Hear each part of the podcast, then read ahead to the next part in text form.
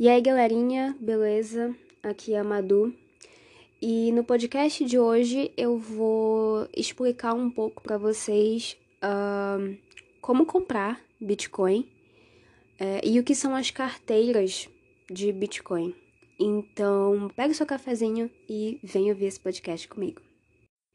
Bem, uh, eu vou iniciar aqui então falando sobre o que são as carteiras de Bitcoin, apesar de que eu acho que eu já falei sobre isso aqui no podcast, mas para seguir uma linha de raciocínio assim correta, eu vou falar sobre elas novamente, porque desde que eu iniciei o assunto para iniciantes aqui sobre Bitcoin, uh, eu acho que falar sobre as carteiras de novo e falar sobre como comprar é é a maneira mais é uma, uma linha de raciocínio assim melhor, já que o primeiro episódio foi sobre sobre falei sobre Bitcoin, o que é Bitcoin, depois o que é blockchain, depois o que é mineração.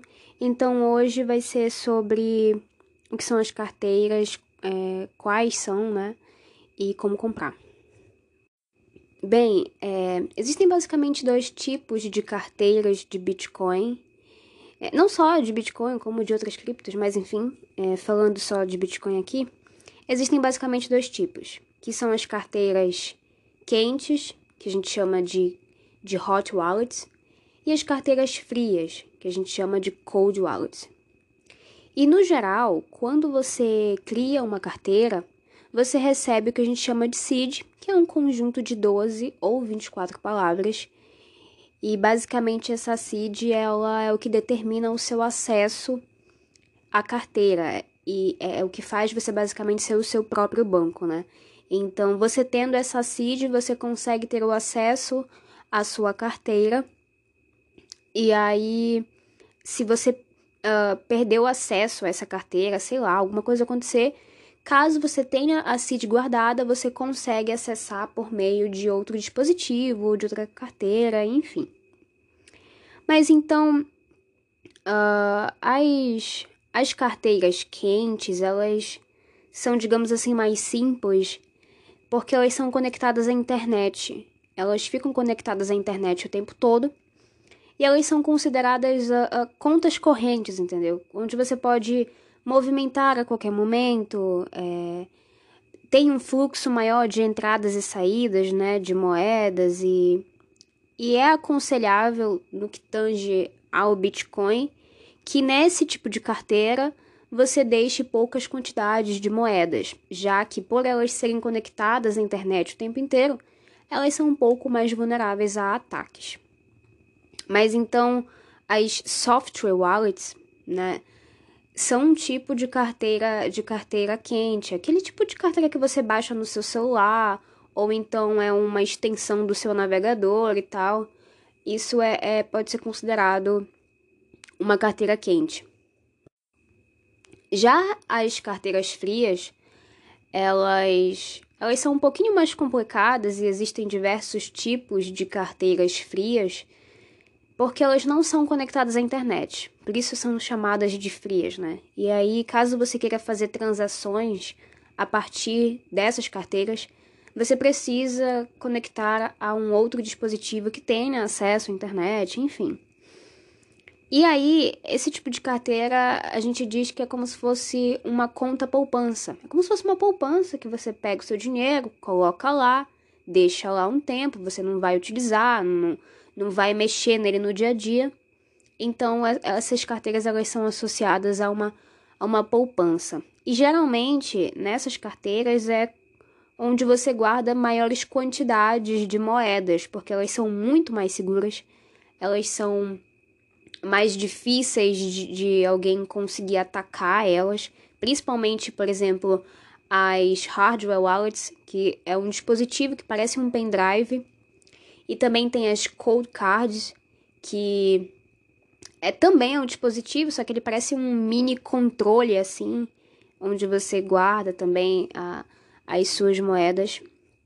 E aí eles são mais difíceis, né, de, de alguém conseguir uh, ter acesso a isso. Mesmo que de repente alguém roube a, a, a sua hardware wallet, por exemplo, é muito difícil dessa pessoa conseguir ter acesso, porque existem diversos mecanismos que ela precisa ultrapassar, que ela precisa desbloquear, digamos assim, para que ela consiga ter acesso às suas moedas.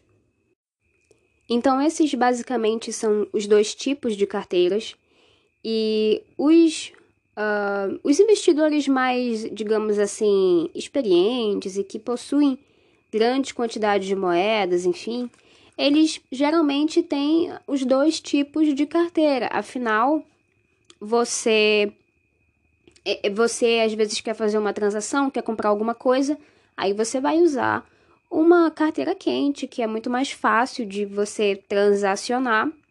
E para guardar o dinheiro, para rodar, enfim, você usa a carteira fria. Agora, por que, que eu iniciei falando das carteiras, né? Porque é importante a gente entender um pouco, as carteiras, porque daí já, já dá uma, uma é, digamos assim, uma ideia melhor de como comprar e de como funciona, os tipos de compra, enfim. É, existem basicamente dois tipos de você adquirir bitcoins, né? De você ter bitcoins de fato. Um deles é comprando e o outro é minerando. Se você não sabe o que é mineração, se você chegou nesse episódio aqui de paraquedas, digamos assim, volte uma casa, ouça o último episódio onde eu falo o que é mineração e aí você vai entender como que pode se ganhar bitcoins minerando. Mas essa é uma forma de você obter é, bitcoin. Porém, deixando a mineração de lado, vamos falar sobre né, como comprar existem basicamente duas formas de comprar é, é, Bitcoin, de comprar. Mas existe também uma outra forma que eu vou falar é, de você se expor a esse mercado sem que você tenha que comprar os Bitcoins de fato, né? Enfim. É, as duas formas de comprar é ou via P2P, que a gente chama de peer-to-peer, -peer, né? Pessoa para pessoa. Você compra de alguém que vende Bitcoin. E existem plataformas e, e sites, enfim, onde eles servem como se fosse um catálogo, assim, entre compradores e vendedores. E aí você pode uh, pesquisar nesse, nesse catálogo algum vendedor e lá aparece o vendedor, né, as características dele, o que, que, ele, o que, que ele vende uh, e qual, qual a nota dele, né, uma, uma avaliação ali. E aí, nesse tipo de, de transação, você você é, é, transaciona, você negocia ali com, com o vendedor e é só vocês dois. Ele diz a taxa dele, né? Cada um diz as suas condições e aí vocês então efetuam a transação. E aí nesse processo, geralmente os vendedores eles não cobram KOC, ou seja, eles não pedem informações pessoais, né, dados, enfim. Você basicamente envia o dinheiro para a pessoa e aí você envia o endereço da sua carteira de Bitcoin e ela vai lá e transfere para sua carteira de Bitcoin. É basicamente isso. Porém, nesse processo é muito importante que você tenha confiança de com quem você você vai estar negociando, que você converse com a pessoa, que você conheça um pouco melhor para que você não caia em golpes. Existem muitas pessoas que se aproveitam dos curiosos, dos leigos, enfim, e aplicam golpes nesse tipo de processo. São os famosos scam ou scammers, enfim. Então, é importante que também você entenda como funciona todo esse processo e conheça a pessoa, assim, um pouco com quem você vai negociar, para que você não caia em falsas narrativas. Agora, a outra forma de comprar Bitcoin, que é a maneira que muitas pessoas julgam ser, digamos assim, né, a mais segura, dependendo da, da forma como você pensa sobre o Bitcoin, enfim. É, e também a forma que muitos iniciam, os iniciantes eles começam a comprar dessa maneira, enfim, o primeiro contato geralmente é dessa maneira, é a partir das exchanges é a partir das corretoras de Bitcoin, de criptomoedas no geral, né? Enfim. E aí, nessas corretoras, isso, isso é bem simples até. Você baixa o aplicativo da corretora ou então você entra no site dela, Você se cadastra lá, coloca os seus dados, enfim, e pode fazer a sua negociação. Só que o que acontece dessas corretoras é que, diferente do P2P, por exemplo, elas não enviam os bitcoins para a sua própria carteira, a sua wallet. Esses bitcoins eles ficam sob custódia da corretora. E para caso você queira né, enviar para sua própria wallet, eles cobram geralmente taxas muito grandes e aí é, é, frequentemente as pessoas desistem né, desse processo, preferem deixar lá então dentro da corretora. E aí caso aconteça alguma coisa com a corretora, você corre o risco de perder os seus bitcoins, as suas moedas. Então é isso que acontece.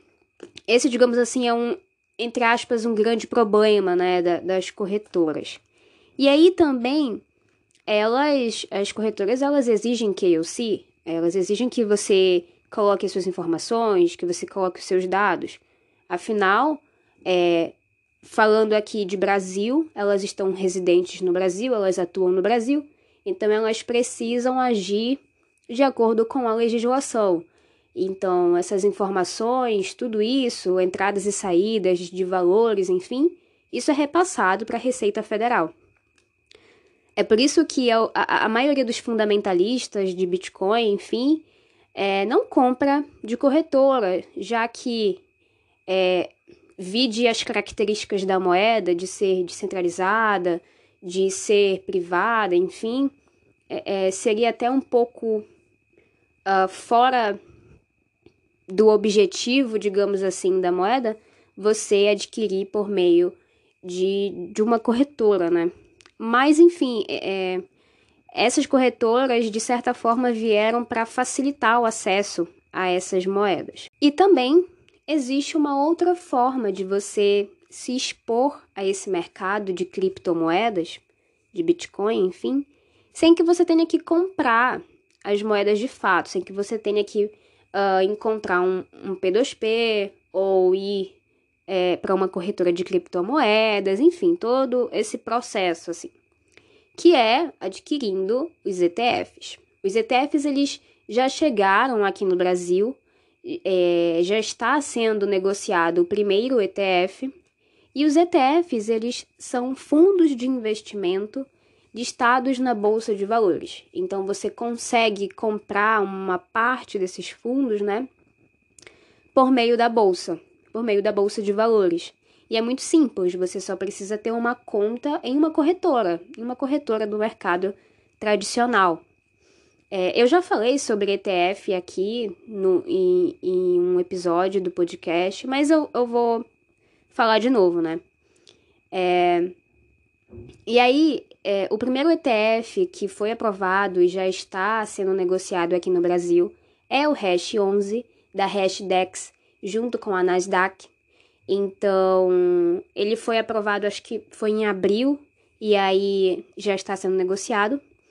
E esse ETF, ele não é composto só de Bitcoin, ele tem outras criptomoedas, que é, eu não lembro quais são todas, mas são Ethereum, acho que Bitcoin Cash, Litecoin, Stellar, e eu acho que a outra é a Chainlink, eu não tenho certeza. Mas enfim, esse é um ETF é, para diversificar, né? Enfim, para quem quer se expor nesse mercado e quer diversificar. Entretanto, existe já um outro ETF que já foi aprovado, porém ele ainda não, ainda não abriram as negociações para ele. E eu acho que vai abrir ainda esse mês de maio ou início do mês que vem, não tenho certeza, que é o QBTC11 da QR Asset Management. Esse, esse ETF, ele é 100% Bitcoin. Então, caso a pessoa queira comprá-lo, ela vai se expor somente ao Bitcoin e não a outras criptomoedas.